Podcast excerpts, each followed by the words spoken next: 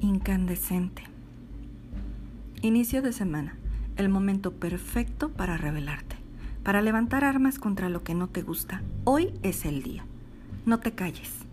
Aprende a decir no, sin miedo, sin culpas, sin dolor. Respeta cuando alguien dice no y acepta que no siempre se gana.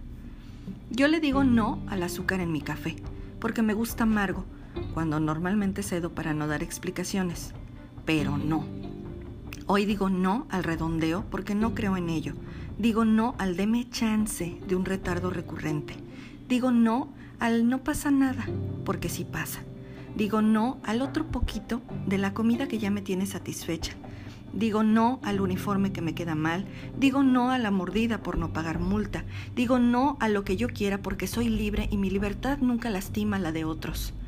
Porque callarse un no es vivir atado a prejuicios falsos y tontos. Porque diciendo no puedo ser yo ligera y feliz. Porque yo hago mis propias elecciones, yo decido cómo y cuándo, yo tengo mis razones y soy fiel a mis creencias, aun cuando vayan contra el resto de la sociedad. Si tus elecciones no te satisfacen, di que no.